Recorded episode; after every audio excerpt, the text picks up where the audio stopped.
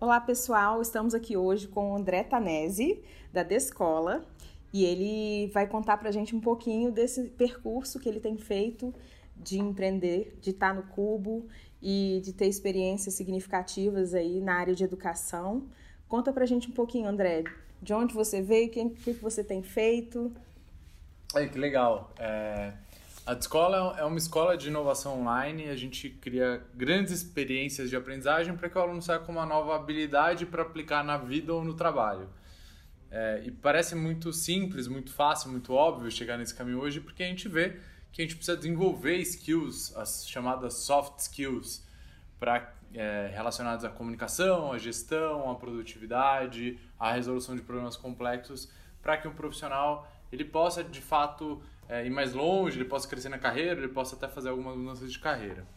É, então é isso que a gente faz hoje, mas não é um caminho óbvio, a gente não chegou assim, teve essa ideia do nada. A gente começou em 2011, a gente começou organizando encontros para falar de temas que a gente achava legal, achava temas que seriam importantes na nossa vida, mas que ninguém estava falando, que a gente não tinha aprendido na faculdade. Então a gente organizou eventos presenciais sobre temas como Open Data, como Gamification, a gente convidava um profissional da área para dar um viés bem prático sobre como estava sendo aquela aplicação, sobre o que estava sendo feito de mais moderno no mercado naquele tempo. E ele era muito informal, ele era um bate-papo, ele era próximo das pessoas. Foi muito legal fazer essa experiência lá em 2011, 2012. É, surgiram algumas oportunidades da gente fazer isso dentro de empresa. A gente levou um, um workshop de design thinking para o pessoal do Discovery Channel e eles vieram com um desafio de como a gente criava um modelo mais de despertar criatividade para os gestores. E a gente levou também um, um sobre empreendedorismo para o pessoal do Itaú, do Itaú, que eles também estavam querendo ver como novos empreendedores estavam resolvendo problemas do dia a dia. É, e aí a gente viu uma oportunidade muito grande de levar esses conhecimentos para pessoas e para empresas. Né? Então a gente também percebeu muita gente pedindo esses conteúdos em outros estados. A gente tinha uma página no Facebook e aí o pessoal falava: quando vocês vêm para BH, quando vocês vêm para Porto Alegre. É... Para Espírito Santo. Quando vocês vêm para Espírito Santo, quando vocês vêm para Porto é, para o Rio de Janeiro. Então, assim, tinha uma demanda muito, muito importante de outros estados. E um, um outro insight muito curioso que a gente teve é que às vezes a gente fazia os encontros, a gente aqui de São Paulo. A gente fazia um encontro em São Paulo, na Avenida Paulista, 8 da noite, e as pessoas pagavam, mas não iam. Então a gente percebeu que o aprendizado tem que ser no tempo do aluno, não no tempo do professor, não no tempo da instituição. Porque às vezes a pessoa está no momento né, dela ou de trabalho que ela não consegue sair do trabalho, ou ela não está com cabeça para isso. E aí a gente percebeu que o aprendizado ele tem que ser mais flexível. Né? É uma barreira que a gente tem que romper. E aí a gente, com tudo isso, né, com todo esse cenário gigantesco de aprendizado, a gente lançou a Escola em 2013 com uma plataforma de curso online, ainda sem uma diretriz muito clara de de quais iam ser os temas que a gente ia abordar. É, mas a gente começou, foi um primeiro passo, lançou um primeiro curso chamado Bar ao Mercado. Está no ar até hoje, ele é gratuito. É, eu acho ele horrível hoje em dia, mas acho que é uma evolução de produto mesmo, né? Não em conteúdo, mas em estética, em jornada, em aprendizagem. Ele era mais uma, uma história de alguns empreendedores. Mas ele é legal para a gente ver a evolução do produto, comparar isso. Acho que é um, uma, um aprendizado de empreendedor. E aí, a partir daí, as coisas começaram a acontecer muito rápido. Então, a gente lançou em 2013, a gente passou em importantes programas de aceleração, a gente foi para o CID em Belo Horizonte em 2014, para o Startup Chile no final de 2014 e 15 e, e no Lisbon Challenge em 2015. É, três importantes programas de aceleração, todos equity free, e que para a gente foram uma grande escola, assim, foi um MBA na sua própria empresa. Então a gente aprendeu sobre negócio, aprendeu sobre empreendedorismo, aprendeu sobre customer development, pivotar, enfim, fazer tudo que a gente precisa fazer. É, a gente aprendeu muito com o consumidor, entrevistou muito aluno, aprendeu muito sobre aprendizagem, né, os processos de aprendizagem, andragogia, então como que a gente é, traz os elementos e faz tudo isso para que o aluno possa ir com uma nova habilidade no dia a dia. Que bacana. André, conta pra gente um pouquinho. É, a gente estava falando agora há pouco sobre transformação digital, que eu acho que é o grande desafio da maioria das empresas, né? É, quando você olha para esse cenário, de que forma que a escola tem contribuído para isso e o que, que você acha que são os pontos chaves para que as empresas consigam fazer essa transição? Acho. Bom, assim, contando um pouco do que a gente vê no dia a dia, a gente é interessante que a gente começou muito no B2C, né? A gente começou vendendo para o público final, para o consumidor na ponta. É, e aí a gente viu muita empresa, ou muita empresa começou um movimento das empresas buscarem a escola para levar os conteúdos e levar para dentro das, das corporações. Principalmente as áreas de treinamento e desenvolvimento dentro de RH e às vezes puxado também por, pelas áreas de inovação. Uhum. Então foram os movimentos que a gente percebeu de empresa. Uh, e aí o que, que é interessante? É, o, os temas mais quentes que, que, que as empresas buscam a gente para falar é assim, a gente queria implementar um mindset de, de inovação, né? então tem aí um, um caminho. Tem um outro caminho que é a gente queria também trazer a cabeça de uma startup, pensar, né, ver quais são os, os recursos de uma startup dentro de uma grande empresa, como a gente usa esse conhecimento. E por fim, o que vem mais agora ultimamente, assim, como a gente faz a transformação digital, uhum. né? Uh, e aí o que é muito curioso é que geralmente é, as empresas elas até tentam fazer esses movimentos, mas ele está muito na cabeça dos gestores. Uhum. Só que esse movimento ele não acontece se não tiver na base.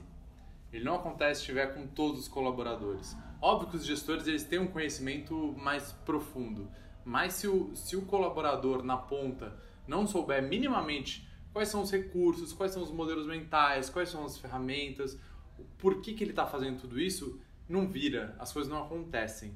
Então, por isso que as empresas, por mais que o gestor vá fazer um curso em Stanford, ou vem fazer um curso em São Paulo, numa, numa grande escola, é, por mais que isso aconteça, isso acontece, isso é muito legal, se a gente não treinar as bases, se todo mundo na empresa não tiver esse conhecimento, os projetos não andam, você não tem uma transformação digital de verdade.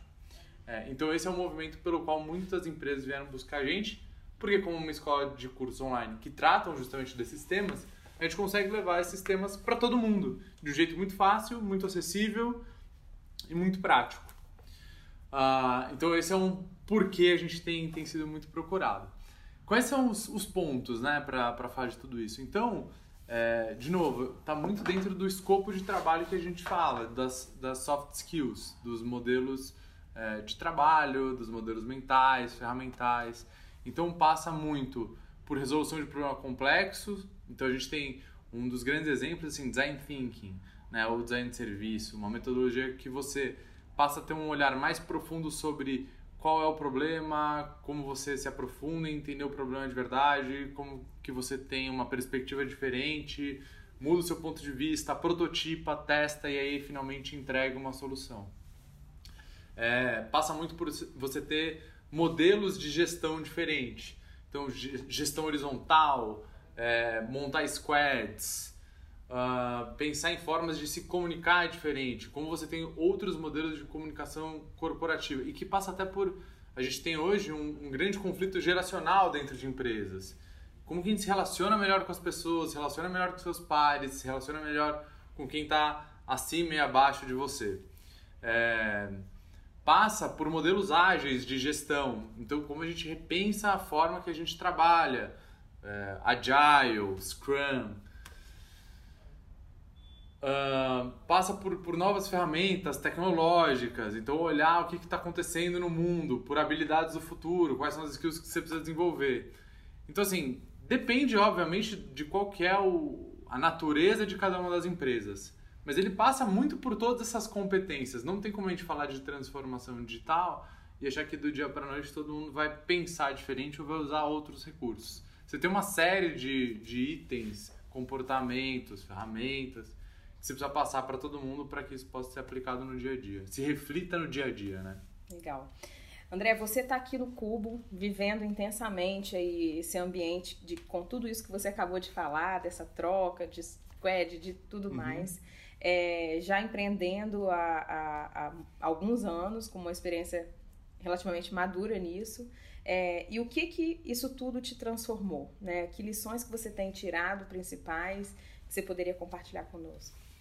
Nossa, é profunda essa, né? É... Eu acho que assim tem sido uma grande jornada, um aprendizado constante. É... Eu, eu, acho que tem ah, o primeiro, e aí o, o fato de você trazer o cubo é muito legal, é, uma das coisas que mais me pega assim é a, é a importância do ecossistema, é a troca. Então é, a gente veio para cá com uma cabeça de vir para o Cubo porque é um ambiente que tem muita empresa, que vai abrir muita possibilidade de novos negócios. Isso é verdade. Mas uma das coisas mais ricas de estar num ambiente como esse é a troca com outros empreendedores que estão passando por momentos que você já passou ou que já passaram por momentos que você está passando. É, então você tem dores muito próximas, você tem desafios muito próximos e aí você tem troca, uma troca de, de dificuldades, de ou de caminhos ou de soluções que é muito rica. Então esse, essa, esse poder do ecossistema, essa troca que você tem, ela é muito valiosa.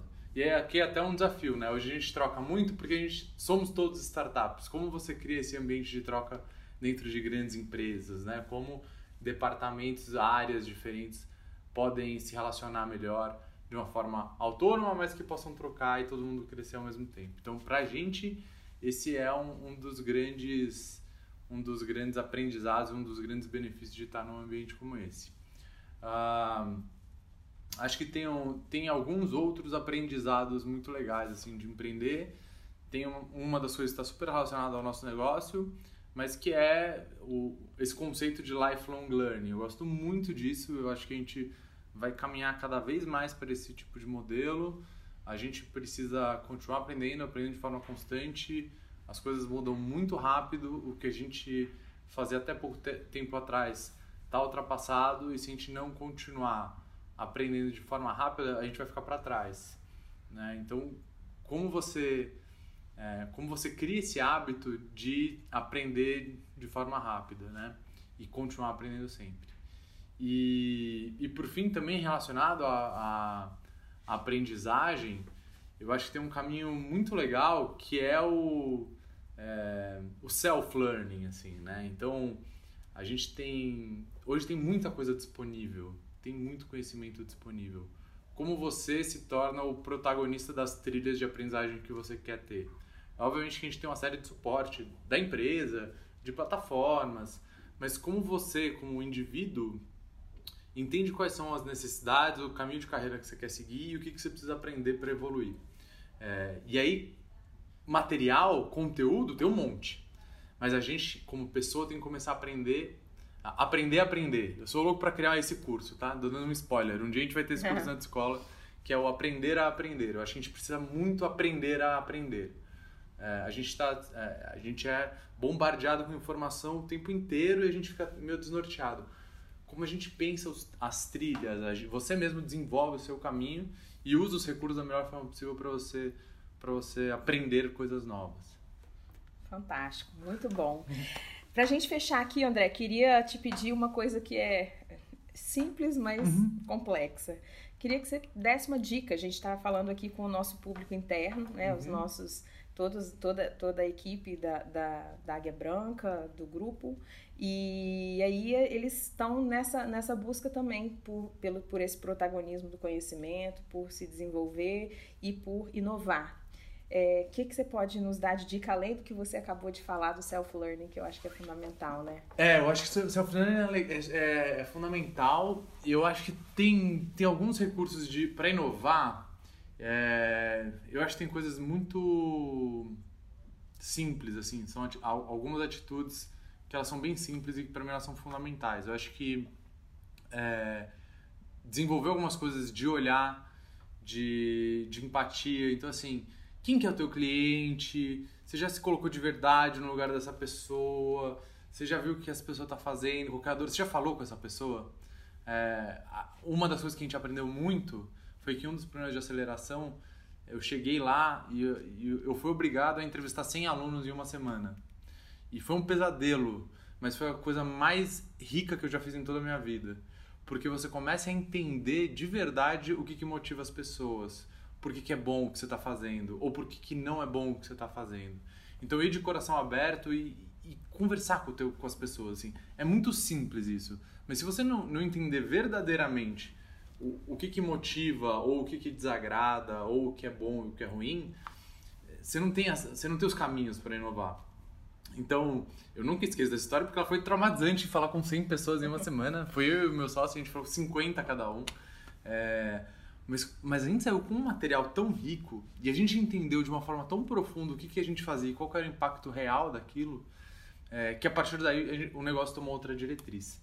Então, entre muitas coisas que acho que você pode fazer para inovar, uma delas que é fundamental e ela é simples, é se conectar, se conectar com as pessoas, ouvir, perguntar, é, se colocar no lugar delas e aí você vai ter muita ferramenta para inovar certamente. Muito legal, muito obrigada André pela pela nossa conversa, hum. pelo podcast, pela visita aqui ao Cubo. E em breve, quem sabe, estamos juntos novamente. Tomara. Queria convidar todos os ouvintes aí a conhecer a escola também, né? Já já estou seguindo no Instagram uhum. e a uhum. gente está em contato também. É, e em breve estaremos aí com o André em outros momentos. Muito legal, obrigado pela oportunidade. Para quem quiser entrar na plataforma para ver, o site é descola.org, a página no Instagram é descolagram, é, arroba descolagram, e aí a gente fique à vontade. Uh, acho que tem muita coisa legal lá, tem muita informação boa. E obrigado, foi um prazer participar.